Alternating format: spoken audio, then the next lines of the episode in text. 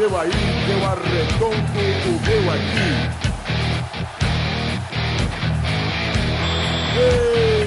Está Bem-vindos a mais um episódio do Contrafactual, o seu podcast de realidade ligeiramente alternativas. E hoje, hoje iremos voar com o canarinho, ou não, porque estaremos aqui com Beraba. Olá, boa noite, bom dia, boa tarde. Vamos falar sobre Copa de 70 e o que ela poderia não ser. Exatamente. Também com Marco Sorrilha. Pra trás, Brasil. e com Marcelo. Opa, Canarinho Pistola é o melhor mascote de todos os tempos. Mas sem dúvida alguma, o Canarinho Pistola nos representa em 2018. Mas, gente, hoje voltaremos a 1970 para perguntar: e se o Brasil não tivesse sido tricampeão em 1970? E aí, gente, como é que seria? O que, que teria acontecido? Vamos lá, meia hora. Futebol,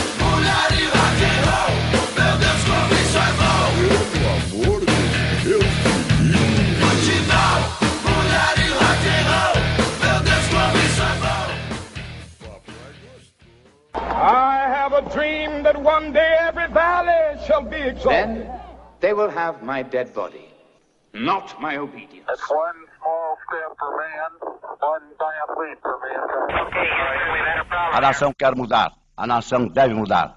A nação vai mudar. A maior potência do planeta é alvejada pelo terror.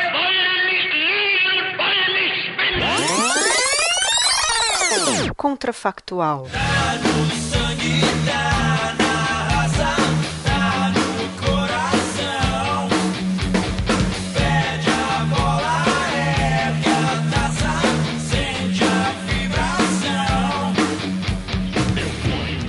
Gente, então a gente começa falando sobre os impactos políticos da Copa de 66, não precisa entrar nesse mérito.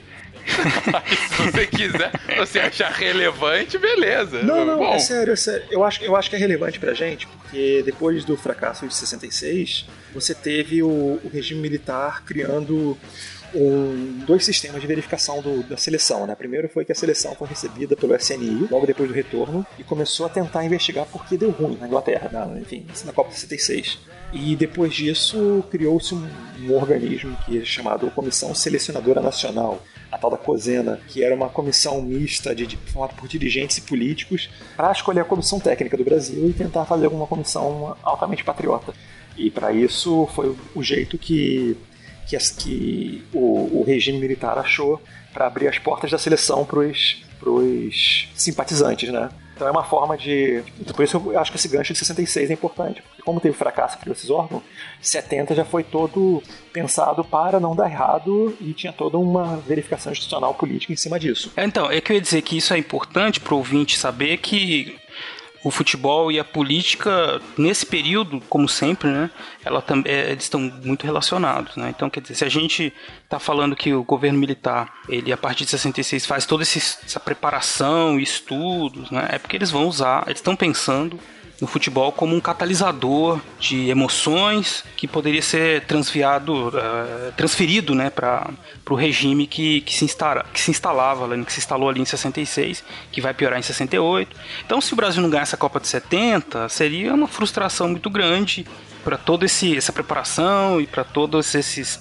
eh, objetivos políticos que o, o governo. Talvez, eu não sei se. Não saberia dizer se estava tão planejadinho, assim, se é, ele dependia tanto assim do futebol, mas ia com certeza frustrar um pouco essas, esses objetivos de ufanistas, né? De Brasil, homem eu deixo, coisas afins. É, o que eu acho que a Copa de 70, ela potencializou o fanismo, né? Assim, eu acho que, porque você já tinha em 64 a, uma primeira perseguição política com, a- com o próprio golpe, e em 68 você tem o AI-5, que vai ser a perseguição política à classe artística, né? E intelectual. Então, em 70, você já tem a maioria dos descontentes fora, né? Ou então buscando outras maneiras de, de fazer uma, uma é, resistência, né? Mas longe dos grandes centros e, e das, e, da, e da mídia, né? Então, ah, eu acho que. Então você tinha já uma galera já fora já disso, não tinha tanto descontentamento, e, e por outro lado começa o, mi- o milagre econômico, né? O Brasil começa a crescer. Então existia um, uma de, da galera que, que, enfim, não era muito politizada e tudo mais, ou que não, não tinha interesse em se colocar contra, é, existia uma admiração pelo país e tudo mais, mas que com a Copa de 70 é, é, é, ajudou o, o, regime militar a surfar nessa onda, né? Então eu acho que o crescimento teria acontecido e, e, e seria uma coisa que as pessoas iriam falar e, e, notar, mas eu acho que o tom ufanista do Brasil a meu deixe, tu, deixo tudo mais não teria é, chegado aos níveis que chegaram, né? E reverberam até os dias de hoje. Se você pensar também que no início da década de 70 você estava com um movimento, um momento de luta armada muito forte e que a, a, a, vitória da seleção 70, na, na Copa do Mundo ajudou a capitalizar o regime, então a gente pode imaginar que sem essa, sem essa vitória, talvez o, enfim, talvez o regime pudesse não ter uma ferramenta otimista ou favorável, popular, mais, mais precisamente, para poder garantir um, um, controle mais forte, né? Porque a esquerda também não fazia muito direito na parte dela, também estava estava contestando demais e a, a, sociedade estava incomodada. Mas a, a, repressão precisou muito da popularidade do decorrente da seleção. Então, talvez fosse um momento em que a turbulência política pudesse deixar mais forte o, o, a tensão entre direita e esquerda, talvez instabilizando o governo do Médici, ou talvez criticando ou trazendo essa, esse, esses insatisfeitos de fora com uma, uma força muito mais é, uma voz muito mais forte, né? É, o futebol é massa, né? É povão. Então o pessoal já tá lá na rua. O Marcos usou a expressão surfar, surfar na onda, né? E eu acho que ela é muito boa para isso, porque você tem todas as questões conjunturais, o endurecimento do regime a partir de 68 Aí quando vem a Copa, ele, esse surfar na onda significa o quê? Que o governo pode. É, é isso, né? Ele está em cima da onda da, da Copa e do, do sentimento que faz a, essa massa toda vibrar, 90 milhões em ação, né? Para frente, Brasil. Então, é, quer dizer, ele pode é, manter-se é, legitimado e forte. Ficou mais ao fácil. mesmo né? tempo. É mais fácil, digamos assim, né? Porque, de repente, se o Brasil tivesse tomado um 7 a 1 uhum. em, em 70, que aí seria outro programa. Ou pode ser nesse também, né? Uma revolução comunista aconteceria no final daquela é. Copa. É possível. Uh, eles iam ter que endurecer mais o regime, talvez, não sei, né? Porque Pelo menos momentaneamente, ser... né? Pelo menos momentaneamente, exatamente. Agora, um 7 a 1 seria engraçado. Né? 70. Agora, do ponto de vista esportivo, é, a Itália seria tri e o Brasil não, né? Na, naquele é, exato momento. É verdade, a Itália ficaria com a Julie Chimé, né? É, e eu não sei se, por exemplo, a seleção de 82 existiria se a de 70 não ganhasse. Eu acho que justamente, eu acho que justamente o, o nesse, no campo futebolístico a gente podia ter uns contrafactuais legais ser pensados. Porque quando a seleção volta e vai, e vai todo mundo visitar o, o Palácio Planalto, você vê uma população, uma multidão de quase um milhão e meio de pessoas se aglomerando em torno pra, da, do, do, do, do palácio para poder ver a seleção campeã, né? E se não tivesse sido a vitória, talvez essa população tivesse lá para reclamar de fatos como, por exemplo, a não convocação do Edu, Edu Coimbra, irmão do Zico, né? Que ele era um cracaço da época, só que ele não foi contratado porque ele tinha. ele era considerado um subversivo. Ele não foi convocado porque ele era subversivo. Então, ao invés da, população ter ido comemorar, talvez fosse questionar as escolhas políticas, talvez questionar a saída do, do João Saldanha, questionar as não escolhas e, tal, e, e proporcionar uma mudança que não pensaria nem que 82 não tivesse existido, mas a seleção de 74 talvez fosse mais forte, porque teria, porque o Pelé já faria parte. O Pelé já não foi jogar mais contra o regime, mas ele iria para provar alguma coisa. Você seria o Tostão, você seria o Edu, você seria uma série de jogadores surgir já consagrados e outros começariam a surgir. O próprio Zico, o Roberto, o Rivelino, todo mundo estaria nessa, nessa seleção. Então talvez 82 tivesse acontecido até antes do que, do que. É bem possível que o Pelé teria jogado 74, porque ele já tinha ganho. Ele ainda estava em condição, né? É, ele tinha condição de jogar. Tava Ele tinha 33 e pouco, mas ele tinha um bom preparo físico. Ele foi jogar nos Estados Unidos ainda mais um tempo. Sim, não, é, condição física sem dúvida ele tinha e ninguém há de questionar a habilidade dele, né? É... Quando ele fez 50 anos, ele jogou um amistoso lá, que eu lembro que ele ainda jogou bem ainda pra caramba. ah, mas aí foi. Então. então, então realmente não, não tenho o que questionar nisso. Uhum. É, agora, o que eu tinha comentado é que talvez o 82 fosse em 78, né? Digo, você. Pô, 78 a gente tem que lembrar que a gente não chegou à final por um uma, uma, uma, uma série de, de, de resultados e um, em específico um resultado bastante duvidoso que foi aquele 6 a 0 da Argentina no, no, Peru, né? Mas aí, Fencas, você, você lembrou um negócio interessante, porque aí seria 78, regime militar argentino contra regime militar brasileiro, hein? Imagina só, quer dizer, a gente ganhou 70 e tal, mas se a gente tivesse perdido a gente, não, 70. A gente não ganhou 70. não, é, a gente não, não ganhou isso. Então, estão apostando todas as fichas em 78. Imagina, o regime já estava desgastado, já vinha naquele processo de abertura lenta e gradual. Quer dizer, eu, eu precisaria dessa moralzinha aí de ganhar a Copa de 78, mesmo, mesmo jeito Argentina, pressionando e com todos aqueles uh, situações, no mínimo estranhas, que aconteceram lá na Argentina que levaram a Argentina à final, né? Então a gente pode imaginar, e agora a gente começa a exercer o contrafactual futebolístico de verdade. A gente perde 70, não importa se foi na final ou não, mas enfim, a gente acaba perdendo 70, a Itália é tricampeã. 74 a gente vai com uma seleção é, mais forte do que foi na nossa linha do tempo aqui. Só que ainda assim não ganha. Não sei, perde para a Holanda novamente, mas de, por algum motivo acaba perdendo. Ou passa da Holanda, mas perde para a Alemanha na final, como aconteceu com a própria Holanda, enfim. Não importa. O ponto é a Alemanha campeã mais uma vez. Só que chega a 78, a gente tem uma Copa na Argentina com um regime militar argentino, o Brasil mordido para ganhar essa Copa com um time muito forte é, acaba acontecendo, digamos que aconteça a mesma linha do que foi a nossa realidade. A gente caia num grupo com a Argentina, com o Peru, era Argentina, Peru e Polônia, né? É, é, além do Brasil. É, e aí, por conta disso, a, a gente, ao invés de empatar com a Argentina, a gente ganha da Argentina. Chega na última, na última rodada, como foi na nossa linha do tempo. Brasil com uma vantagem, na verdade, vantagem agora em ponto, não só em saldo. Gente, a visitinha que houve no vestiário do Peru não ia ter no vestiário do Brasil? A visitinha da, da junta argentina?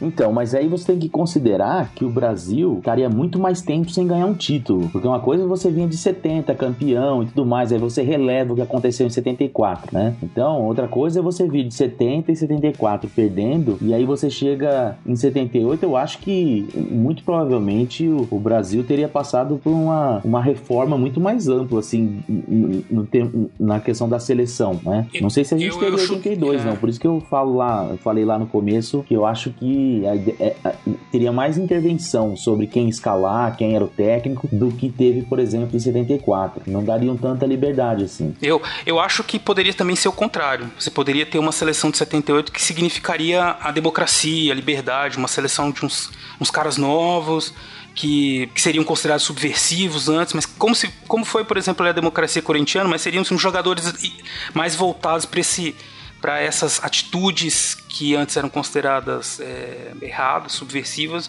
mas pelo regime estar tá desgastado e no fim eles tá, tal, talvez né, tivessem essa essa representassem isso, né? Claro que aí já estou imaginando que o regime militar estaria muito mais desgastado e que o efeito das derrotas na Copa teriam sido bem piores do que, do que só uma aparência. Assim, né? Então aquele, aquele discurso todo de campeão moral não colaria, né? Porque você seria, você seria sempre o perdedor e campeão moral ali não teria. Então o discurso que dava uma certa legitimação ou uma certa estabilidade para o regime não, não aconteceria e a pressão ficaria ainda maior, né? Sim, chegaria num, num ponto de, de pressão uh, do regime aos jogadores, da população no regime, aparentemente, né? Para que eles trouxessem o caneco.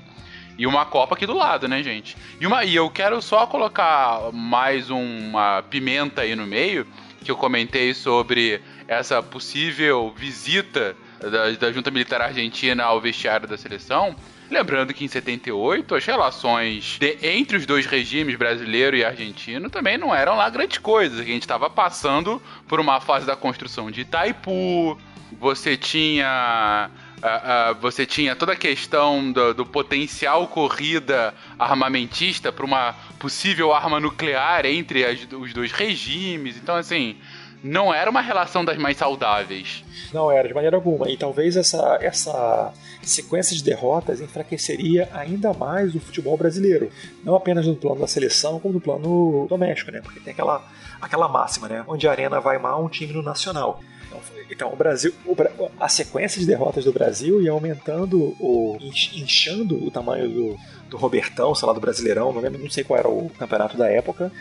Então, essa quantidade de times de panela, de, de, enfim, de várzea que entravam para jogar, eles iam di- dificultando a formação de uma boa base, né? Então, o, o- o confronto ia nivelando muito por baixo entre os jogadores. E aí, se por um lado a gente pode pensar que 82 poderia ser mais cedo por causa da derrota, 82 pode- também poderia nunca ter acontecido, já que se você aumentar o número de times e diminuir a competitividade do campeonato. Uhum. De repente você não tem a, a, estreia ou pelo menos o aproveitamento de jogadores que acabaram brilhando né, na seleção no final dos 70 dos anos e início dos 80 e não, taria, não teria encantado né, o mundo com aquele início de Copa de 82. E, e ma- e mais ainda, aquela famosa frase do Zagallo que se vão ter que me engolir nunca aconteceria.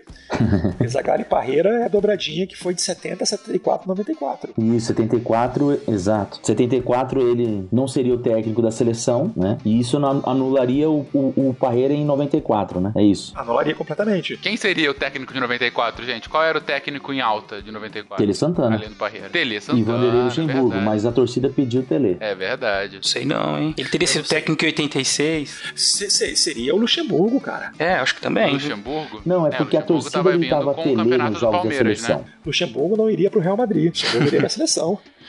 Nunca teria aprendido a falar espanhol, Na olha seleção. E, e- e você, e você teria toda uma mudança nessa, nessa dinâmica. O Zagallo não, não, seria, não seria técnico em 74, você, você anteciparia o Oswaldo Brandão. Você depois também você anteciparia talvez o Cláudio Coutinho. E você colocaria mais adiante o, o, o- o Luxemburgo para técnico. Olha só que maravilha. Esse é um Mas vocês estão. projeto. Só uma pergunta, vocês estão considerando que a gente não ganhou, a gente não ganhou nenhuma Copa de, de 62 até 94, né? Porque aí o- a tragédia seria absurdamente grande, né? Pra poder. Pra poder analisar assim, o que aconteceu em 86, 90, né? Porque em 94 a pressão já era bastante grande, né? É, por conta das Então, derrotas. é, v- tal. vamos, vamos fazer então essa timeline bem certinha aqui. Como a gente tinha falado, a gente ah, perdeu na final em 74 para a Alemanha.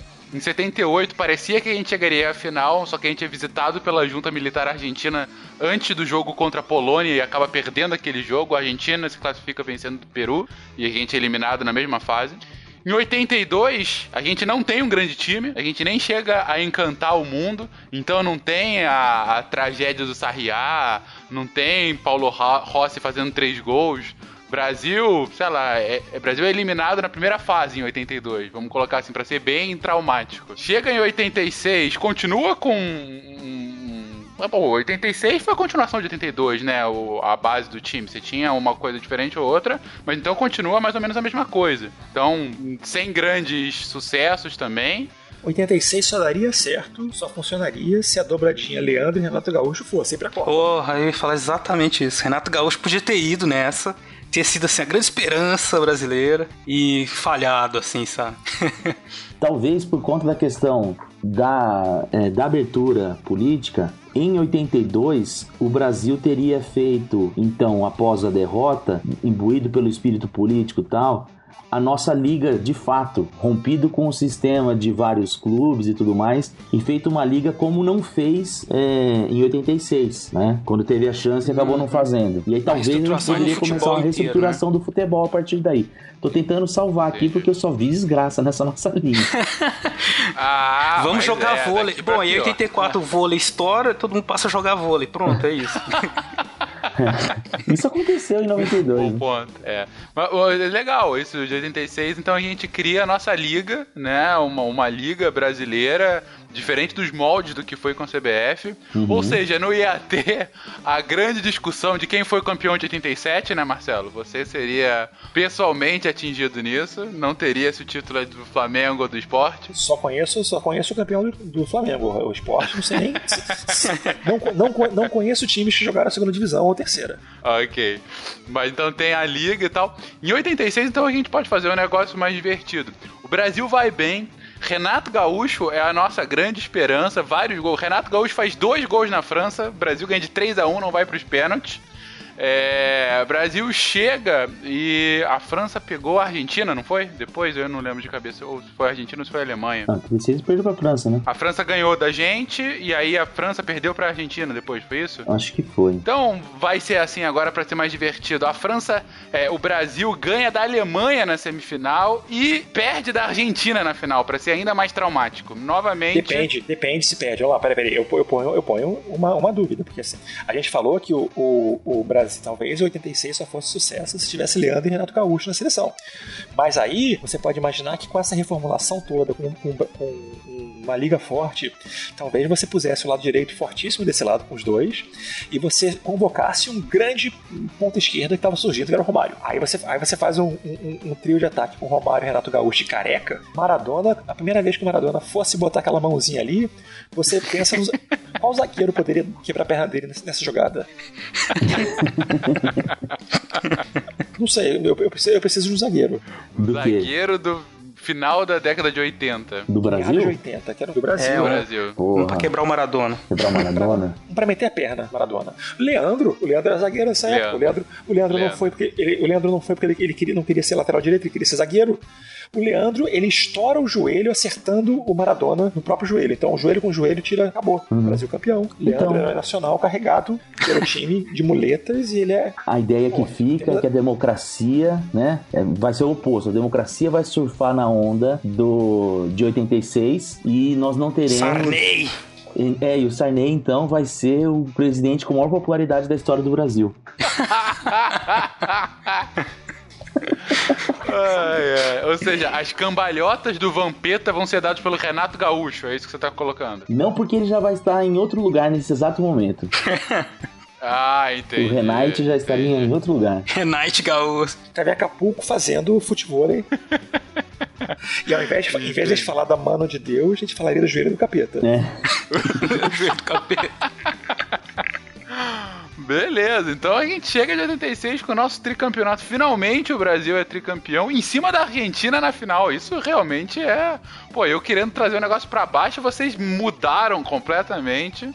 Chega, entramos então na década de 90 e, pelo que vocês estão falando aí, foi um time é, agressivo que quebrou o Maradona, mas que acabou encantando também nessa Copa, não? Sim. Ou seja, é bem possível que, diferentemente do que foi na nossa timeline, essa final da década de 80 e início de 90, com futebol horroroso internacional, aquela Copa de 90 péssima, com quase nenhum gol, o Brasil podia dar um respiro novo, né? Ou seja, o- a Copa de 86 na nossa timeline seria o que teria sido a vitória do Brasil em 82, né? A vitória do, do, do bom futebol. Isso. E o Brasil voltaria e quando ele fosse recebido de volta pela, pela torcida, tava a galera cantando Biafra Guerra Fria, que era top hit em 86. Não, é até um pouco poético, porque a gente começou a nossa discussão com uma derrota traumática no México e tá acabando ela com uma vitória emblemática no México novamente, né? Tem que lembrar que as duas Copas foram no México. E eu, olha só, eu posso, eu posso estar enganado. Eu posso estar enganado, porque eu, eu- a, a idade me trai minha memória. Mas eu, eu jogaria o seguinte: com a vitória sobre a Argentina, não seria o Biafra com Guerra Fria o top hit. A, a galera iria para os jogos, ao invés de cantar me diz, diz, diz que me sinto, sei lá, aquela música da Argentina lá, nego ia cantar Dr. Silvano e companhia, taca a mãe pra ver se quica. que eu acho, eu acho que é dessa época. Viria, viraria o grande hino contra o Maradona. E nós teríamos uma figura emblemática na cultura nacional que seria o Araquém, né? O showman. O Araquém Show. Putz, ele viraria ministro do Sarney. Viraria, se de- hoje seria deputado federal Com certeza. ou senador, quem sabe senador já, né? Senador. Muito famoso.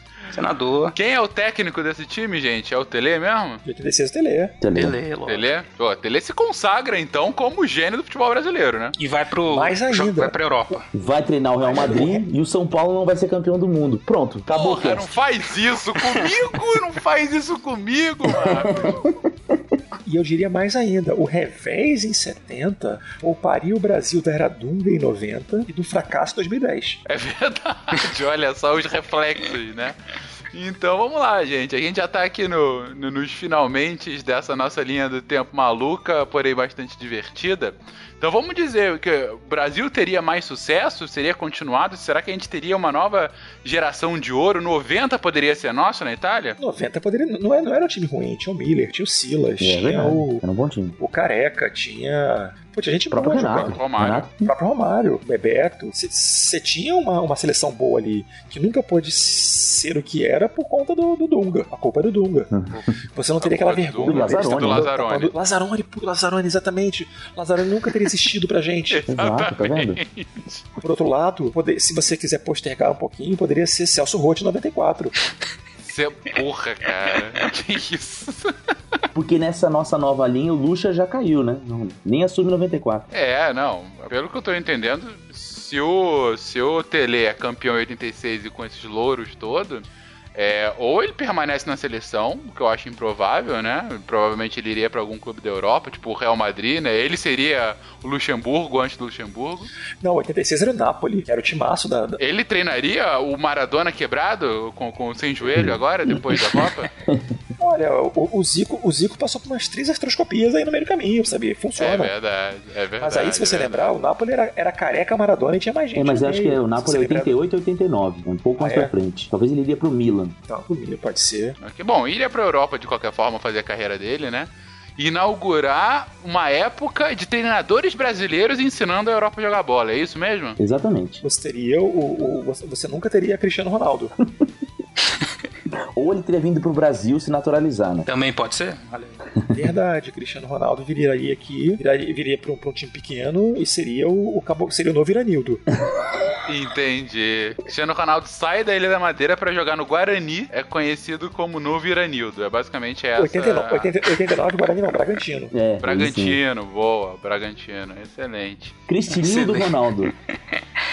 Cristinildo Ronaldo, muito bom. Gente, nessa nossa linha do tempo pra acabar, Brasil quantas vezes campeão agora em 2018? A gente tá na nossa, a gente parou em 86 com tricampeonato. Quantos títulos mais a gente poderia ter ganho? Se você pensar que nunca houvera Dunga, 90 no potencial, porque 90 o Brasil tinha tudo pra passar, não teria isso. Então eu, eu, eu jogaria Tetra em 90, daí seria ressaca em 94, 98, a, a derrota pra França nunca aconteceria, viraria Penta em 98, Penta em 98 em cima da França. 2002, Tá bem otimista 2002 você, é. eu acho.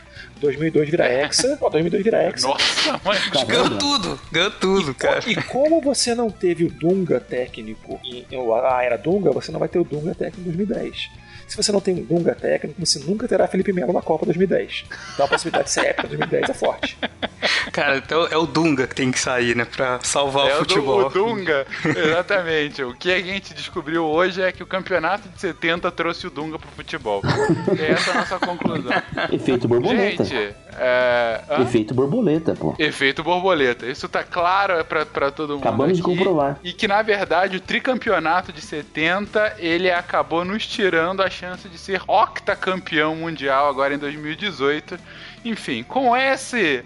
Com esse cenário, com essa linha do tempo no início bastante pessimista e depois de uma reviravolta impressionante, a hegemonia do futebol global com o Brasil, encerramos aqui o Contrafactual de hoje. Gente, o que, vocês concordam, o que, que vocês discordam, no ponto de vista político, do ponto de vista do futebol, para onde queria o Brasil caso o canarinho não tivesse voado em 1970? Deixa aí seu comentário, até semana que vem, tchau.